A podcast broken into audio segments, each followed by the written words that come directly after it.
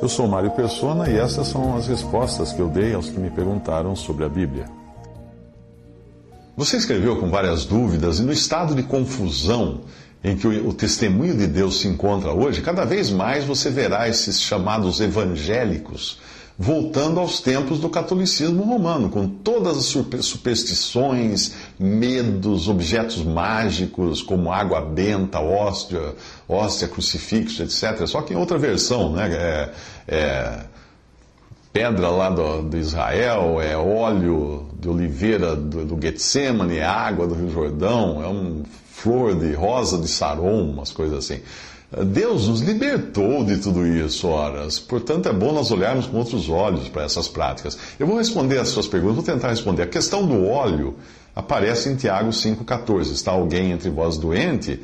Chame os presbíteros da igreja e orem sobre ele, ungindo com azeite em nome do Senhor, e a oração de fé salvará o doente e o Senhor levantará. Mas é importante entender para quem foi escrita a epístola inicialmente. Tiago 1,1 diz o seguinte: Tiago, servo de Deus e do Senhor Jesus Cristo, as doze tribos que andam dispersas.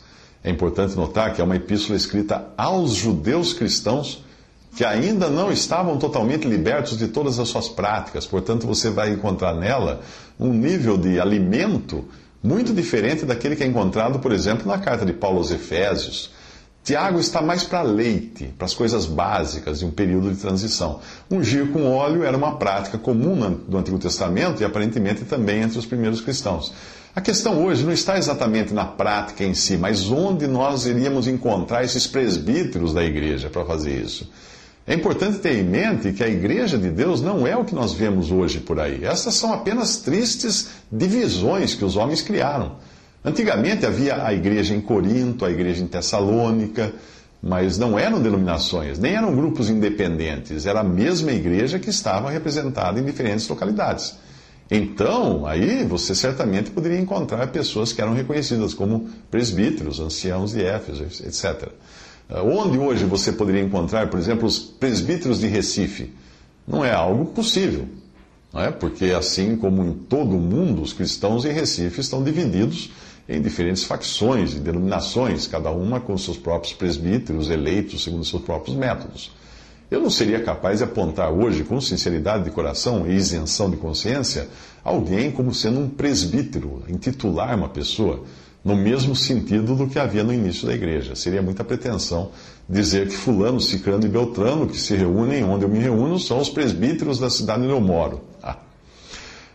Paulo escreveu para Tito: Por esta causa te deixei em Creta, para que pusesses em boa ordem as coisas que ainda restam, e de cidade em cidade estabelecesses presbíteros, como já te mandei. Tito 1,5. Era assim. Era assim que fazia, de cidade em cidade, não de denominação em denominação.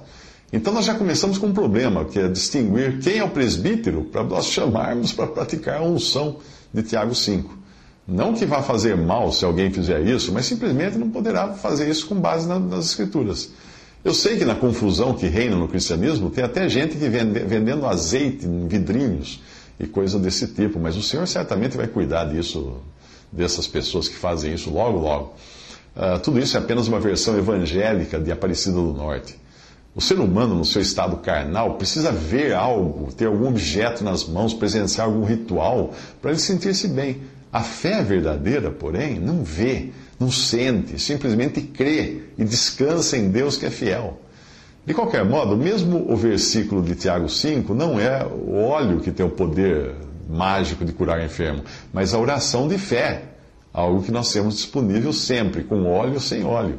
Quando você fala de jugo quebrado por causa da unção do óleo, nem imagino do que você está falando. Deve ser alguma linguagem aí da, do neopentecostalismo. É mais uma dessas histórias contadas por pastores para amedrontar os fiéis e deixá-los dependentes dos seus rituais. O ser humano é essencialmente supersticioso e muitos pastores por aí se aproveitam disso para manter os seus fiéis debaixo do, do poder. De vez em quando eu escuto falar de maldição que passa de geração em geração e coisas do tipo, tiradas do Antigo Testamento e lançadas como fardos adicionais sobre os cristãos, que não tem mais nada a ver com essas coisas. Como é que alguém que foi lavado pelo sangue do Cordeiro, que creu no Salvador e teve todos os seus pecados perdoados, poderia sequer pensar que exista alguma maldição pendente sobre si ou que precisa de algum óleo que vai ter o poder de corrigir isso ou aquilo. Seria voltar aos rudimentos, aquelas coisas que os Gálatas estavam voltando e foram repreendidos pelo apóstolo. Você perguntou se um voto deve ser pago antes do pedido ser atendido ou depois. Quanto a fazer voto, é a mesma coisa. É preciso entender que era uma prática do Antigo Testamento, algo como fazer promessa para receber algo em troca. Mas em Atos, Paulo faz votos, inclusive, querendo parecer estar no judaísmo, algo que não estava certo. Ele errou. Nós devemos nos lembrar de que quando nós lemos Atos dos Apóstolos, nós estamos lendo sobre o que os apóstolos fizeram, seus atos, e nem sempre eles fizeram corretamente. Se você ler direito o que aconteceu com Jacó, você verá que Deus não lhe pediu que fizesse voto algum. Deus queria agir em graça, em favor imerecido com Jacó, mas Jacó foi inventar o tal voto. Porque Jacó sempre foi um homem de truques, de estratagemas.